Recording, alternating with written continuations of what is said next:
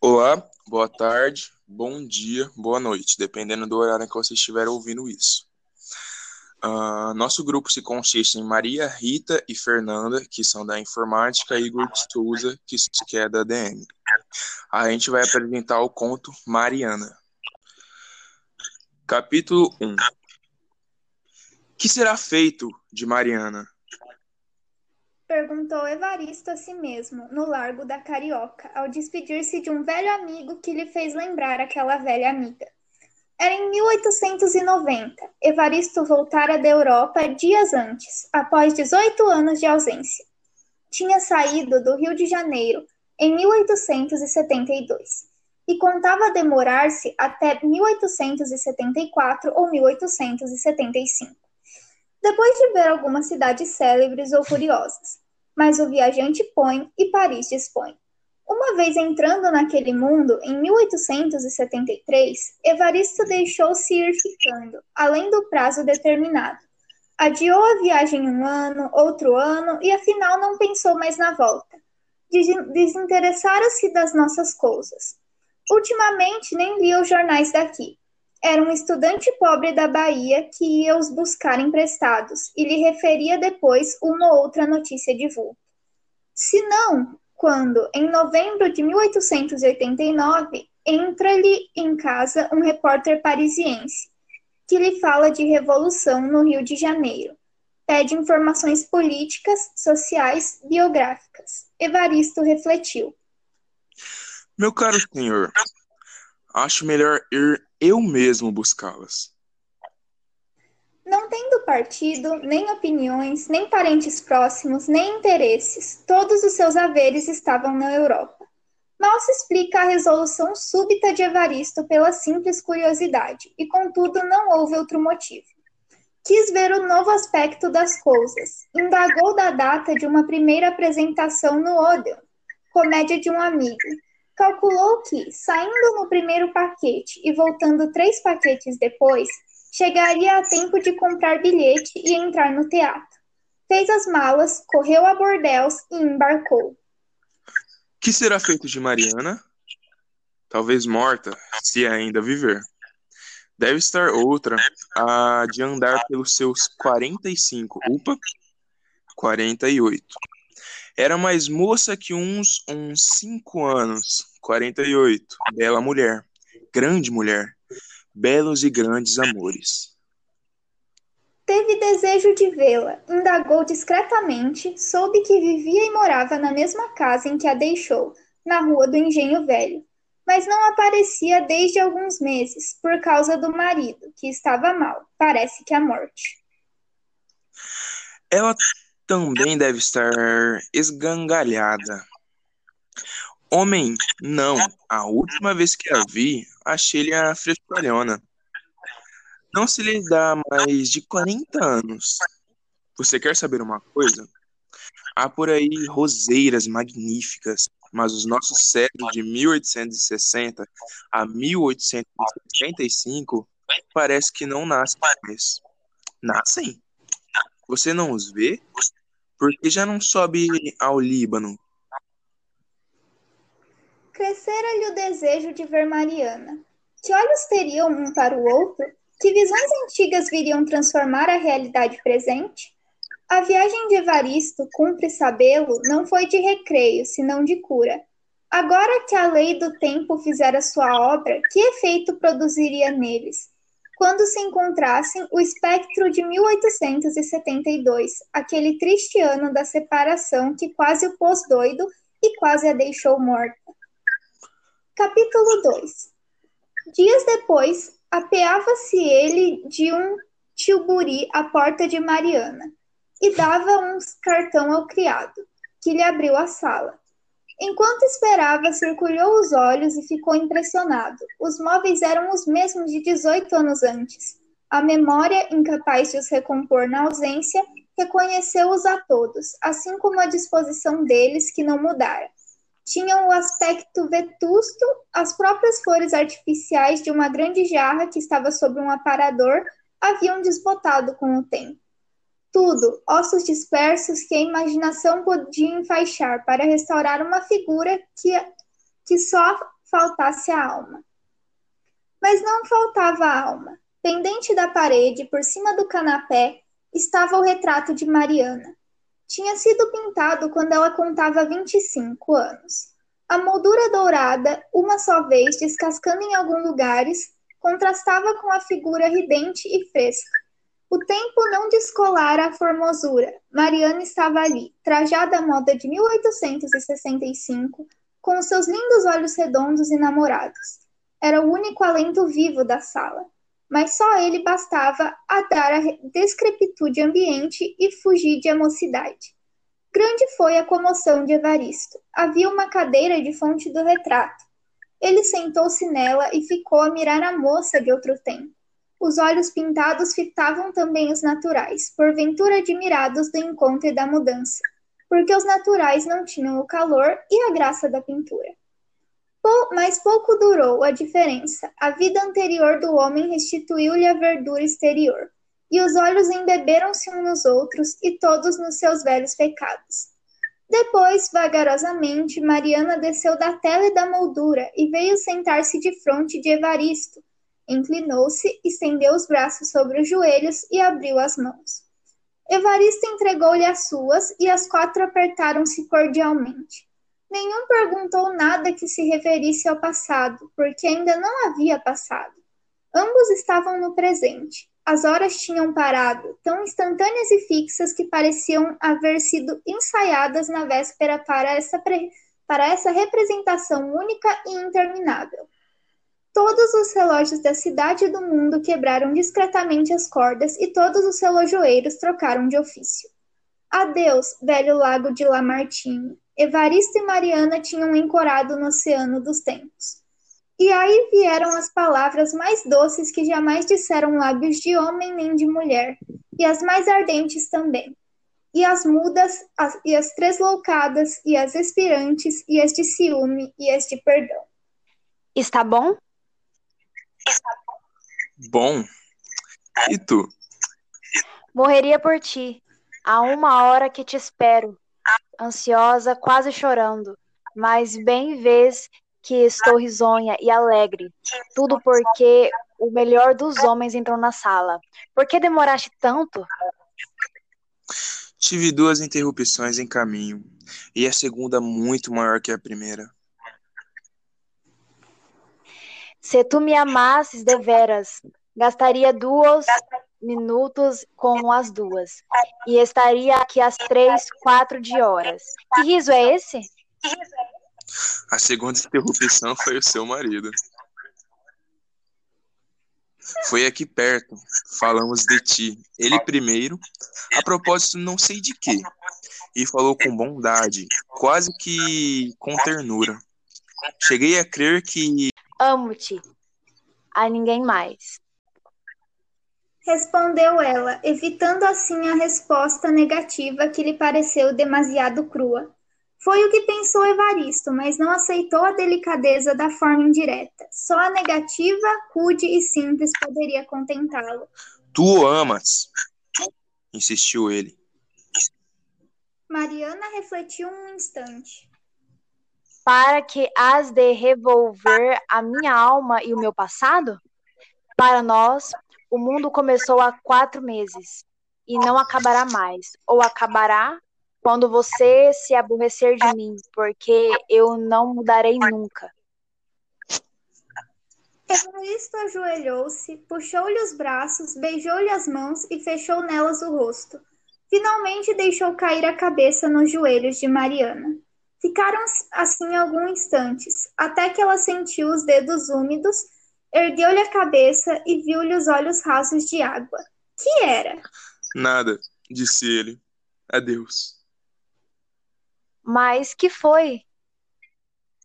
Tu amas, e esta ideia apavora-me, ao mesmo tempo que me aflige, porque sou capaz de matá-lo se tiver certeza que ainda o amas. Você é um homem singular.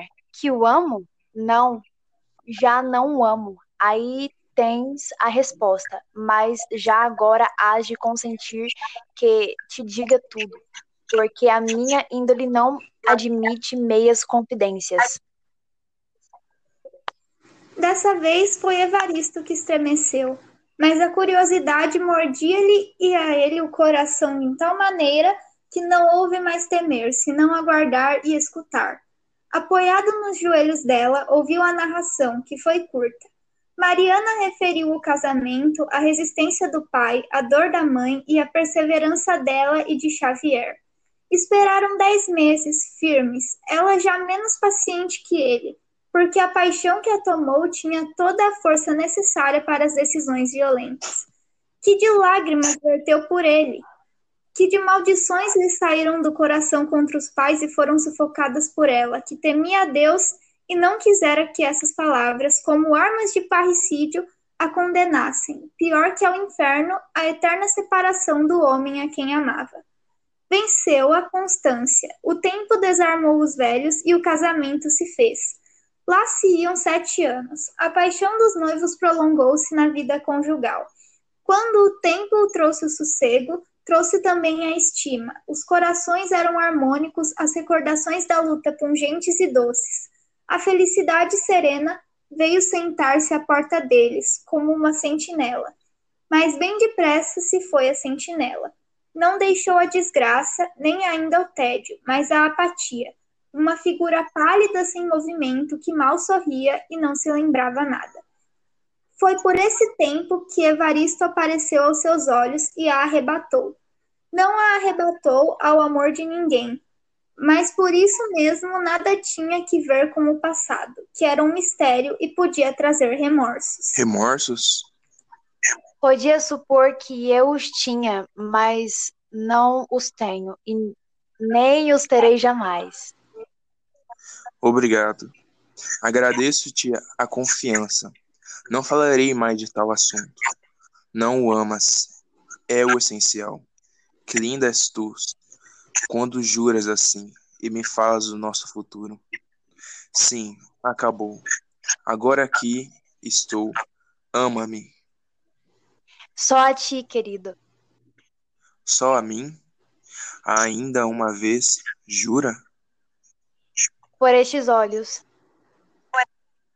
Respondeu ela, beijando-lhe os olhos. Por estes lábios. Continuou impondo-lhe um beijo nos lábios. Pela minha vida e pela tua. Evaristo repetiu as mesmas fórmulas com iguais cerimônias, depois sentou-se de frente de Mariana, como estava a princípio. Ela ergueu-se de então, por sua vez, e foi ajoelhar-se aos pés, com os braços nos joelhos dele. Os cabelos caídos enquadravam tão bem o rosto que ele sentiu não ser um gênio para copiá-la e legá-la ao mundo. Disse-lhe isso, mas a moça não respondeu palavra. Tinha os olhos fitos nele, suplicantes. Evaristo inclinou-se, cravando nela os seus, e assim ficaram, rosto a rosto, uma, duas, três horas, até que alguém veio acordá-los. Faz favor de entrar. Capítulo 3 Evaristo teve um sobressalto. Deu com um homem, o mesmo criado que recebera seu cartão de visita. Levantou-se depressa. Mariana recolheu-se à tela que pendia da parede onde ele a viu outra vez. Trajada à moda de 1865, penteada e tranquila. Como nos sonhos, os pensamentos, gestos e atos mediram-se por outro tempo, que não o tempo. Fez-se tudo em cinco ou seis minutos, que tantos foram os que o criado despendeu em levar o cartão e trazer o convite. Entretanto, é certo que Evaristo sentia a impressão das carícias da, mora, da, da moça, vivera realmente entre 1869 e 1872, porque as três horas da visão foram ainda uma concessão de tempo. Toda a história ressurgira com os ciúmes que ele tinha de Xavier, os seus perdões e as ternuras recíprocas. Só faltou a crise final, quando a mãe de Mariana, sabendo de tudo, corajosamente se interpôs e os separou. Mariana resolveu morrer, chegou a ingerir veneno e foi preciso o desespero da mãe para restituí-la à vida. Xavier, que então estava na província do Rio, nada soube daquela tragédia senão que a mulher escapara da morte por causa de uma troca de medicamentos. Evaristo quis ainda vê-la antes de embarcar, mas foi impossível. Vamos! Disse ele agora ao criado que o esperava. Xavier estava no gabinete próximo, estirado em um canapé, com a mulher ao lado e algumas visitas. Evaristo penetrou ali cheio de comoção. A luz era pouca, o silêncio grande. Mariana tinha presa uma das mãos do enfermo a observá-lo, a temer a morte ou uma crise. Mal pôde levantar os olhos para Evaristo e estender-lhe a mão. Voltou a fitar o marido, em cujo rosto havia a marca do longo padecimento e cujo respirar parecia o prelúdio da grande ópera infinita. Evaristo, que apenas o vira, que apenas vira o rosto de Mariana, retirou-se a um canto, sem ousar mirar-lhe a figura nem acompanhar-lhe os movimentos. Chegou o médico, examinou o enfermo, recomendou as prescrições dadas e retirou-se para voltar de noite. Mariana foi com ele até a porta, interrogando baixo e procurando-lhe no rosto a verdade que a boca não queria dizer. Foi então que Evaristo a viu bem. A dor parecia alquebrá-la mais que os anos. Conheceu-lhe o jeito peculiar do corpo. Não descia da tela como a outra, mas do tempo. Antes que ela tornasse ao leito do, do marido, Evaristo entendeu retirar-se também e foi até a porta. Peço-lhe licença. Sinto não poder falar agora a seu marido. Agora não pode ser. O médico recomenda repouso e silêncio. Será noutra ocasião. Não vinha mais tempo vê-lo, porque só há pouco é que soube, e não cheguei a muito. Obrigada. Evaristo estendeu-lhe a mão e saiu a passo abafado, enquanto ela voltava a sentar-se ao pé do doente. Nem os olhos nem a mão de Mariana revelaram em relação a ele uma impressão qualquer, e a despedida fez-se como entre pessoas indiferentes. Certo, o amor acabara, a data era remota, o coração envelhecera com o tempo e o marido estava a expirar. Mas refletia ele como explicar que, ao cabo de 18 anos de separação, Mariana visse diante de si um homem que tanta parte tivera em sua vida, sem o menor abalo, espanto, constrangimento que fosse? Eis aí um mistério. Chamava-lhe mistério. Agora, ainda agora a despedida, sentia ele um aperto, uma coisa que lhe fez a palavra trópega que lhe tirou as ideias, e até as simples fórmulas banais de pesar de esperança. Ela, ela, entretanto, não recebeu dele a menor comoção. E lembrando-se do retrato na sala, Evaristo concluiu que a arte era superior à natureza, até guardar, guardar o corpo e a alma, tudo isso borrifado de um despeitozinho lacre. Xavier durou ainda uma semana. Indo fazer-lhe segunda visita, Evaristo assistiu à morte do enfermo e não pôde furtar-se à comoção natural do momento, do lugar e das circunstâncias. Mariana, desgrenhada ao pé do leito, tinha os olhos mortos de vigília e de lágrimas. Quando Xavier, depois de longa agonia, expirou, mal se ouviu o choro de alguns parentes e amigos. Um grito agudíssimo de Mariana chamou a atenção de todos. Depois, o desmaio e a queda da viúva. Durou alguns minutos a perda dos sentidos. Tornada a si, Mariana correu ao cadáver, abraçou-se a ele, soluçando desesperadamente, dizendo-lhe os nomes mais queridos e ternos. Tinham esquecido de fechar os olhos do cadáver. Daí um lance pavoroso e melancólico, porque ela, depois de os beijar muito, foi tomada de alucinação e bradou que ele ainda vivia que estava salvo e, por mais que quisessem arrancá-la dali, não cedia. Empurrava a todos, clamava que queriam lhe tirar o marido. Nova crise aprostou. Foi levada às carreiras para outro quarto. Quando o enterro saiu no dia seguinte, Mariana não estava presente, por mais que insistisse em despedir-se. Já não tinha forças para acudir à vontade. Evaristo acompanhou o enterro, seguindo o carro fúnebre. Mal chegava a crer onde estava e o que fazia. No cemitério, falou a um dos parentes de Xavier, confiando-lhe a pena que tivera de Mariana. Visse que Se amava muito, concluiu. Ah, muito. Casaram-se por paixão. Não assisti ao casamento porque só cheguei ao Rio de Janeiro muitos anos depois, em 1874. Achei-os, porém tão unidos como se fossem noivos, e assim assisti até agora a vida de ambos. Viviam um para o outro. Não sei se ela ficara, ficará muito tempo neste mundo. 1874? Pensou Evaristo. Dois anos depois? Mariana não assistiu à missa do sétimo dia. Um parente, o mesmo do cemitério, representava naquela triste ocasião. Evaristo soube por ele que o estado da viúva não lhe permitia arriscar-se à comemoração da catástrofe. Deixou passar alguns dias e foi fazer a sua visita de pêsames, mas tendo dado o cartão, ouviu que ela não recebia ninguém. Foi então a São Paulo, voltou cinco ou seis semanas depois. Preparou-se para embarcar antes de partir, pensou ainda em visitar Mariana.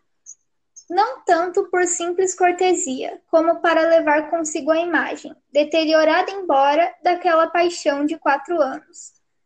Não a encontrou em casa, voltava zangado, mal consigo, achava-se impertinente e de mau gosto. A pouca distância viu sair da igreja do Espírito Santo uma senhora de, luta, de luto que lhe pareceu Mariana. Era Mariana. Vinha a pé. Ao passar pela carruagem, olhou para ele, fez que não o conhecia e foi andando de modo que o cumprimento de Evaristo ficou sem resposta. Esse ainda quis mandar parar o carro e despedir-se dela, ali mesmo na rua, um minuto, três palavras, como porém. Hesitasse na resolução, só parou quando já havia passado a igreja. E Mariana, grande pedaço adiante. Apeou-se, não obstante, e desandou o caminho. Mas fosse respeito de trocou de resolução, meteu-se no carro e partiu. Três vezes, sincera. Concluiu, passados alguns minutos de reflexão. Antes de um mês estava em Paris. Não esquecera a comédia do amigo a cuja primeira representação no Ódion ficara de assistir. Correu a saber dela, tinha caído redondamente. Coisas de teatro. Há peças que caem, há outras que ficam no repertório.